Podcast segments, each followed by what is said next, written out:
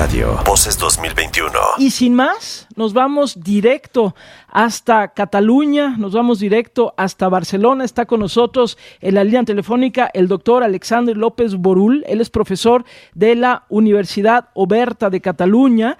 Él es investigador especializado en fake news. Sí, señoras y señores, existe algo así. Investigadores especializados en fake news. Y en verdad, doctor, me da muchísimo gusto saludarte. Soy Gabriela Barkentin aquí desde la Ciudad de México. Buenos días, buenas tardes para ti.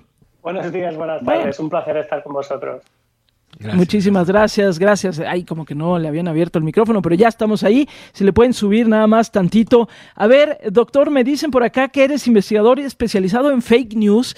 Este, a ver, cuéntanos un poco a, qué te dedicas, pues a mí me pareció muy interesante. Bueno, la verdad es que desde siempre eh, he trabajado con temas relacionados con la información, pero eh, de unos cuatro o cinco años hemos empezado a ver que aunque las fake news no son algo nuevo, pues era un problema más emergente que salía con mucha más cantidad y por tanto era un tema que debía, debería ser estudiado. Estamos en la sociedad de la información y el conocimiento y por tanto todo lo que sea fake news, desinformación, noticias falsas, bulos, llamémoslo como queramos, es un magma de llevar a, a, tomar malas decisiones y por tanto en momentos como los que estamos es muy importante tenerlo en cuenta. Claro. Doctor, ¿cómo está? Lo saluda Javier Risco. Buenos días. A ver, un poco también el tema de cómo se han ido sofisticando las fake news. Al inicio eran portales claramente falsos, a veces se cambiaba la letra de uno de, en vez de, no sé, el país, eh, era una L chiquita y bueno, pues por ahí se, se, se, las, las fake news pero se han ido sofisticando. Cada vez se van armando distintas agencias, se va armando como una fábrica de fake news, como si fuera ya una industria. En este momento se puede, se puede leer así. No es, no es un grupo de personas que quieren ingerir o, o señalar algo directamente, sino más bien ya es una industria que monetiza. Exacto, lo, has dicho muy bien. Es decir, podría haber aquellos indicios de gente que lo que quiere es a través de titulares engañosos o muy, muy sorprendentes que nos llaman mucho la atención, dirigir tráfico, dirigir eh, páginas, visitas para poder monetizar y ganar dinero. Ese sería un punto de vista de la creación de fake news, que sería un contenido falso creado pues para hacerse pasar por verdadero. Pero existe la otra parte más oscura de la desinformación, que es la que intenta cambiar tu estado de opinión, cambiar, engañarte, que tomes malas decisiones o las decisiones que aquellos han planificado que tú tomes. Por tanto, existe el problema de intentar confundir con los medios de comunicación tradicionales, pero también, sin duda, el problema de intentar eh, colarte información falsa como verdadera. Y, por tanto, aquí sí que hay un problema mucho más, eh, mucho más importante. Y esta, perdona, esta sofisticación que comentabas pues sin duda se ha visto que no es solo un tema tecnológico, sino también un tema de cómo cada uno de nosotros es capaz de crear y de viralizar muchos más contenidos falsos que antes, porque tenemos los medios sociales, pero también porque tenemos unos móviles que nos dejan hacer casi unos documentales que nos dan mucha más plausibilidad o certeza que no un meme mal hecho que nos puede, que nos puede llegar a hacer dudar, ¿no? Sí. Y en eso, doctor, creo que también es importante distinguir, que nos ayudes a distinguir, a ver, eh, puede haber una, una información que sea incorrecta, ¿no? Es decir, yo puedo dar a conocer que, bueno, no sé, en tal accidente fallecieron tantas personas y resulta que no. Es decir, es una información incorrecta. Pero eso no califica como esto que se le ha llamado fake news o esta, estas informaciones este, falsas construidas como tal, pero eh, me gustaría que nos ayudaras a, diferenciar entre esto, algo que es, pues eso, un error y algo que es construido deliberadamente.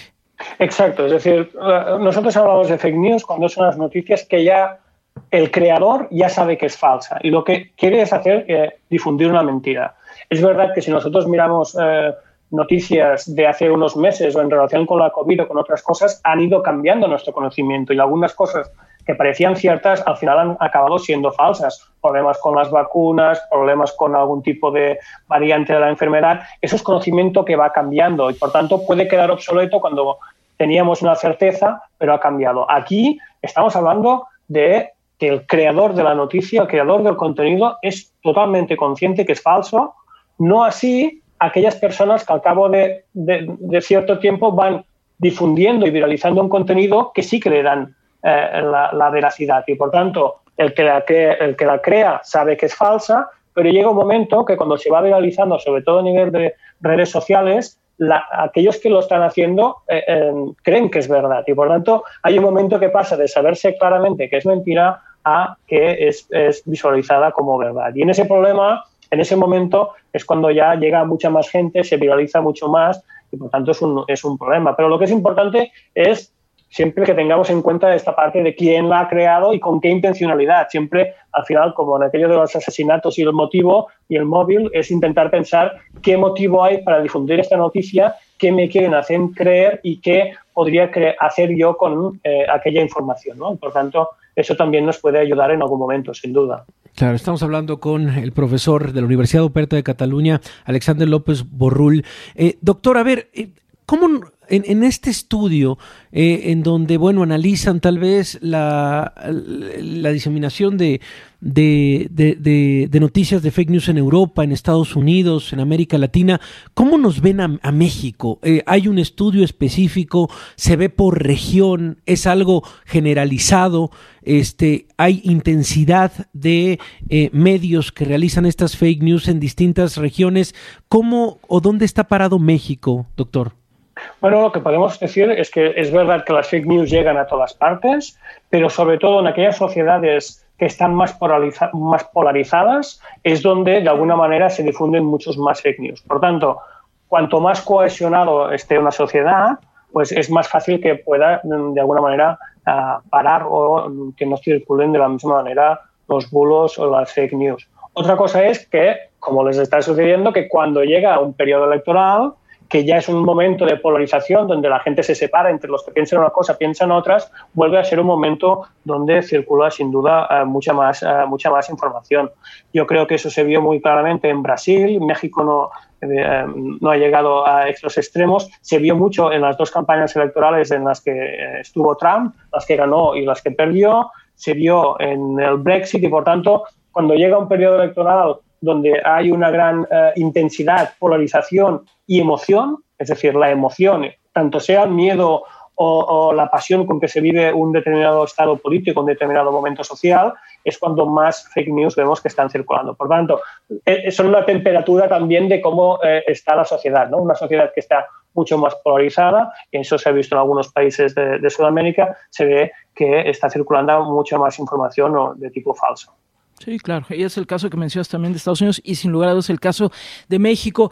Eh, y doctor, hay, hay un tema también que nos preguntan aquí mucho. A ver, pareciera, eh, cuando estamos hablando de esto, de las fake news, pueden ser, digamos, contenidos que se generan específicamente en plataformas digitales, etcétera, pero no únicamente, es decir, el, el círculo o el circuito de transmisión de estas fake news puede tener orígenes diferentes. Pienso, ahorita mencionabas tú al expresidente Trump, pero pienso también a nuestro propio presidente, Andrés Manuel Obrador, o algunos otros que de repente generan información falsa. En el caso, por ejemplo, de, las conferencias mañaneras del presidente López Obrador, ya hay estudios, así como se hicieron en Estados Unidos, de cuántas mentiras decía Trump. Bueno, también aquí se ha dicho cuántas cosas no ciertas o mentiras o falsas se dicen, por ejemplo, desde la conferencia mañanera, a veces desde la voz del propio presidente de la República o muchas veces desde el propio presidente de la República, y luego adquieren una vida adicional, es decir, se dicen, se retoman, viven en el entorno digital,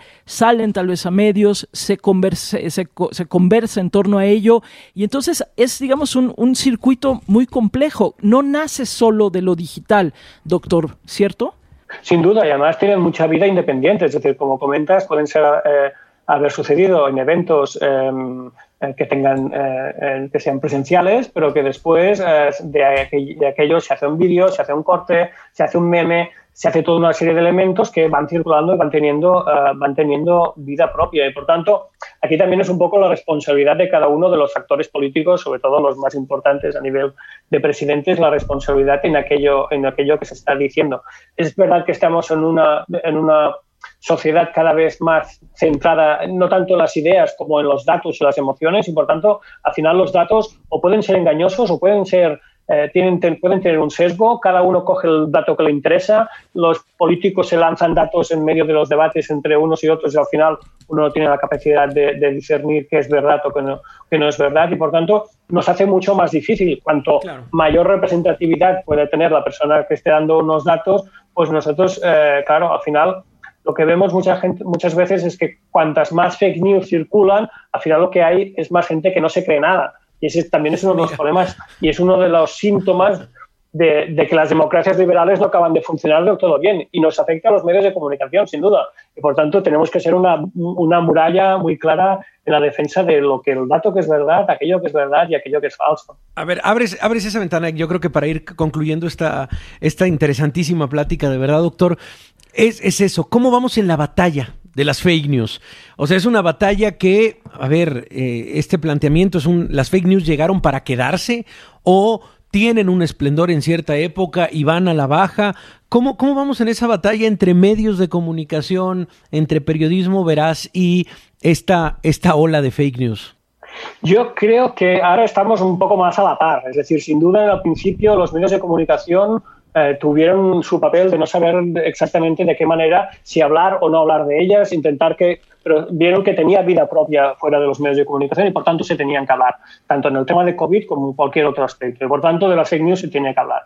También sucede que estamos en un aprendizaje con nuestra relación con las redes sociales y estamos en el péndulo de que primero nos gustaban mucho y ahora cada vez nos gustan menos. ¿no? Por tanto, también tenemos que aprender a lidiar con ese tipo de información porque, como bien has dicho, esto está para quedarse. Va a ser en, imágenes, audio, nos van a llegar los deepfakes en forma de vídeo. Por tanto, eh, de alguna manera eh, vamos a tener que volver a aprender cómo nos relacionábamos antes con los medios de comunicación, confiar en ellos y, como, dice, como apuntan algunos expertos, las fake news son de alguna manera una nueva oportunidad para los medios de comunicación para tener el papel central que deben tener en cualquier sociedad. Pues muy interesante, la verdad, eh, doctor, nos encantó esta conversación y bueno, pues ahora sí que ya que entramos en contacto contigo, lo seguiremos haciendo, ya te seguimos también por ahí en tus propias redes sociales y estaremos leyendo lo que también publicas y lo que dices en algunas conferencias. Muchas gracias, doctor, y nuevamente un abrazo desde México allá hasta Cataluña. Gracias a vosotros, un abrazo también desde Cataluña. Un abrazo, gracias doctor. Muchísimas gracias, es el doctor Alexander López Borul, profesor de la Universidad Oberta de Cataluña, investigador especializado en fake news, muy interesante todo esto que nos estaba diciendo. W Radio, Voces 2021, vamos a escucharnos.